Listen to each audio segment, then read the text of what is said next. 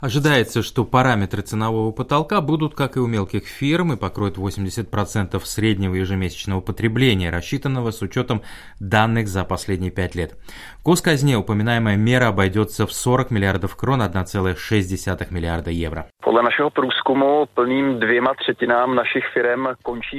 Согласно данным нашего исследования, двум третям наших компаний в последний день года завершается действие договоров на фиксированные цены электричества и газа. С первого дня Нового года их в полном объеме затронет драматический рост стоимости энергоносителей, в некоторых случаях скачок будет составлять сотни процентов. Для многих отраслей сложившаяся ситуация является критической. Обещание премьер-министра Фиалы найти способ оказания поддержки на национальном уровне, если не удастся выработать некий общий европейский вариант, весьма позитивно limitů a pravidel je velmi pozitivní a my ho samozřejmě velmi vítáme.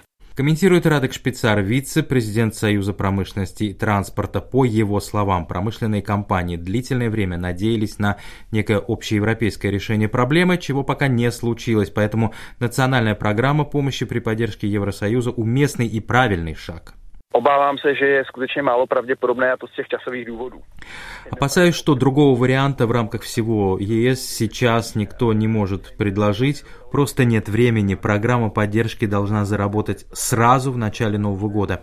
Если этого не произойдет, то страны с весьма энергоемкими промышленно ориентированными экономики оказались бы в проблематичной ситуации. Хорошо, что есть национальная программа, параметры которой и лимиты, однако, соответствуют общим рамкам Евросоюза. Это очень важно. Evropským rámcem, který bude pro všechny stejný. A to je velmi důležité.